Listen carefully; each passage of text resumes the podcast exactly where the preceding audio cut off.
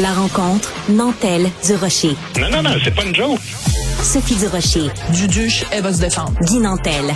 Ben, c'est exactement ça qu'il faut faire. Un duo déstabilisant qui confronte les idées. C'est à s'arracher les cheveux sur la tête. La rencontre Nantel du Rocher. Ça va être quelque chose. Bonjour Guy Nantel. Est-ce que comme moi, tu as euh, beaucoup, beaucoup lu d'Agatha Christie quand tu étais jeune?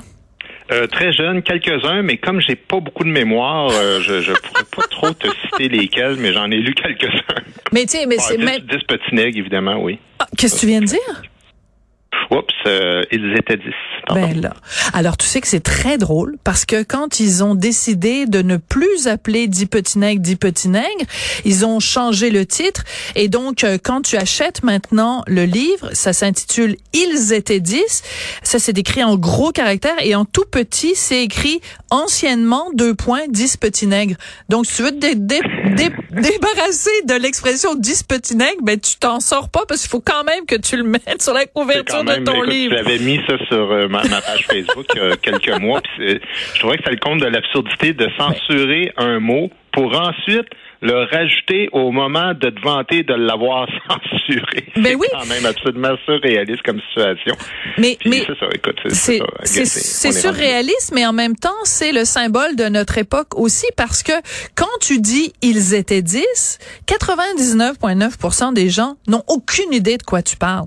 Mhm. Alors, t'as beau vouloir dire, c'est très vilain de dire 10 petits nègres, il n'en reste pas moins que pour toute une génération de gens, c'est comme ça qu'ils ont connu le titre du livre, ce qui nous amène à ton sujet d'aujourd'hui.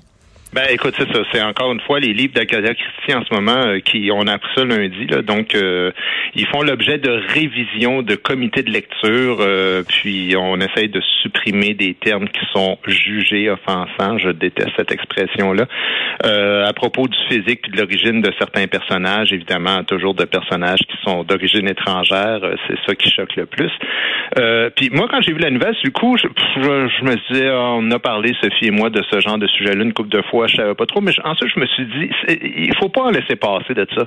Il faut, faut les ramener, il faut en parler, il faut que les gens le sachent pour euh, vraiment euh, faire en sorte que cette, euh, cette affaire-là euh, change. Parce que, les corrections ont été demandées par la compagnie Agatha Christie Limitée, puis ça, c'est la société qui gère son œuvre, et en gros, c'est ses descendants, ses héritiers. Et et- et ça, je trouve ça doublement choquant que cette demande-là vienne de ses héritiers pour deux raisons.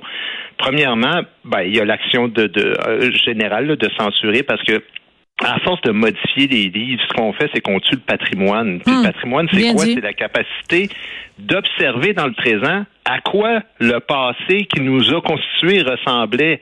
Mais c'est parce que si on efface tout le temps le passé parce que ça nous a choqué, parce que le passé ressemble mm, pas à notre présent idéalisé, ben il n'y a plus de passé puis notre patrimoine devient un mensonge. Mais la deuxième chose qui m'a choqué le plus, moi, puis ça j'en reviens pas, c'est que des familles de grands auteurs fassent ça. Moi, pour moi, c'est un outrage à la pensée de l'auteur, puis c'est- carrément une usurpation de titre, parce que changer les mots, ne serait-ce qu'un seul mot dans une œuvre, des fois, ça peut être catastrophique. C'est changer l'histoire, ou du moins en partie, parce que, écoute, moi, quand j'écris un livre, en tout cas, ou quand j'écris un texte en humour, je peux te jurer que je passe des jours, des Oui. semaines, voire des mois à me lire, à me relire, à changer le- un mot, à inverser la phrase et tout ça. Et là, quelque part à Londres, il y a des héritiers multimillionnaires qui, eux autres, se substituent à une auteur de génie simplement pour être dans le goût du jour puis faire plus d'argent pour vendre des copies. Ben, moi, je trouve ça absolument odieux. Est-ce qu'on ferait la même chose avec des tableaux? Par exemple, euh, mettons, non, mais c'est vrai, la question se C'est pose. une excellente question. C'est pour ça que je ris. C'est écœurant. Ben oui, parce que regarde, si on considère en effet qu'il y a des œuvres du passé qui nous dérangent parce que les valeurs n'étaient pas les mêmes à l'époque qu'elles sont aujourd'hui.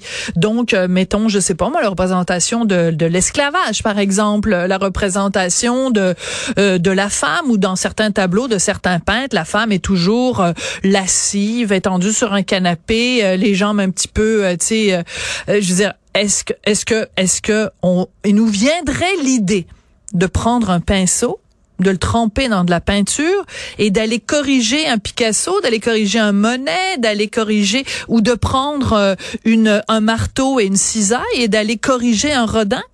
Ben, très bonne question. Euh, Gustave Courbet, euh, l'origine du Ben, monde, absolument.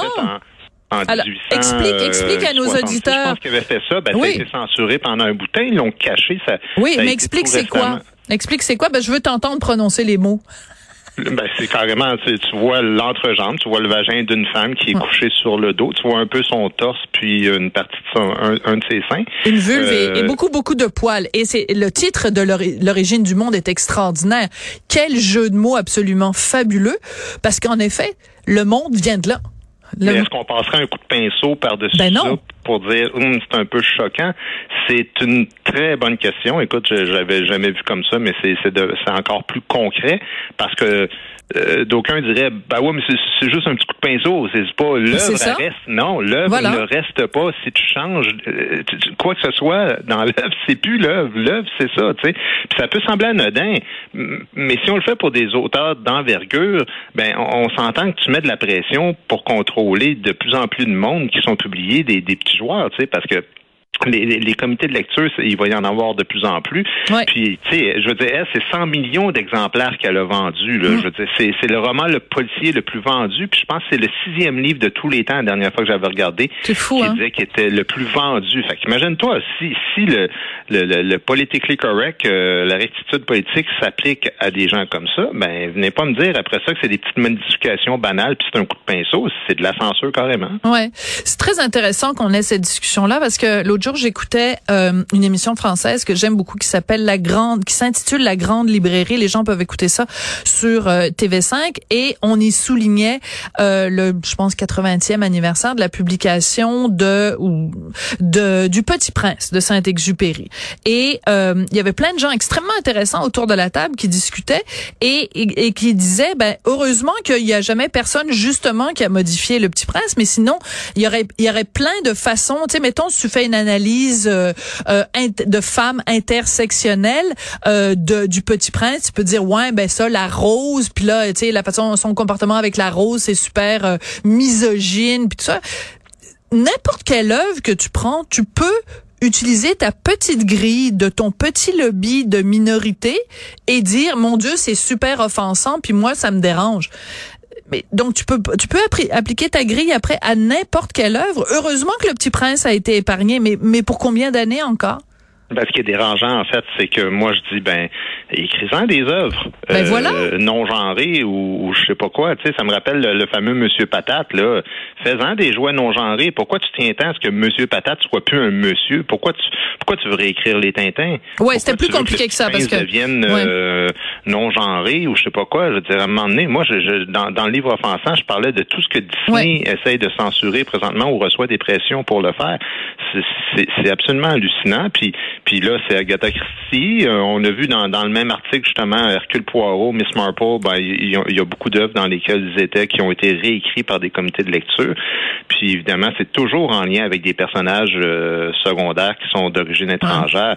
Ben, c'est parce que, tu sais, les, les romans d'Agatha Christie, c'est évident là, que c'est des, des trailers d'abord et avant tout, mais il y a souvent de l'humour subtil puis ironique dans ça. absolument Et, et pour alléger la tension du livre, c'est nécessaire. Pour donner de la couleur au personnage, c'est nécessaire. Si tu changes ça, tu tues l'esprit de, de l'œuvre. Puis le drame, c'est qu'il n'y a aucun auteur de- de- des temps plus anciens qui a pensé qu'on deviendrait aussi con comme société. fait qu'il n'y a personne qui a dit, je vous lègue mon œuvre en héritage, mais à condition de ne jamais changer un mot. Ça allait de soi, comme comme les comme les peintures dont tu parlais tantôt. Alors, tu Ouais. si t'es pas d'accord, ben cesse de le publier. Mais l'œuvre, c'est l'œuvre, puis touche pas à ça. C'est, immuable. Moi, je conclurais simplement en disant qu'il y a un aspect éducation qui est extrêmement euh, important. Moi, j'ai un fils de 15 ans, tu as une fille de 19 ans. Moi, je trouve que c'est important justement de leur mettre entre les mains des œuvres qui ont été écrites parfois il y a 50 ans, il y a 100 ans, il y a 150 ans, peu importe, pour qu'ils puissent justement mesurer l'ampleur du chemin qui a été parcouru. Si au contraire, tu mets les œuvres à plat puis tu les mets au goût du jour, il y a plus cette distance historique, donc on n'est plus à même de voir à quel point on a évolué. Si on a évolué, c'est là-dessus que ça va se conclure. Merci beaucoup, Guy. C'était très intéressant comme discussion. Merci. À demain.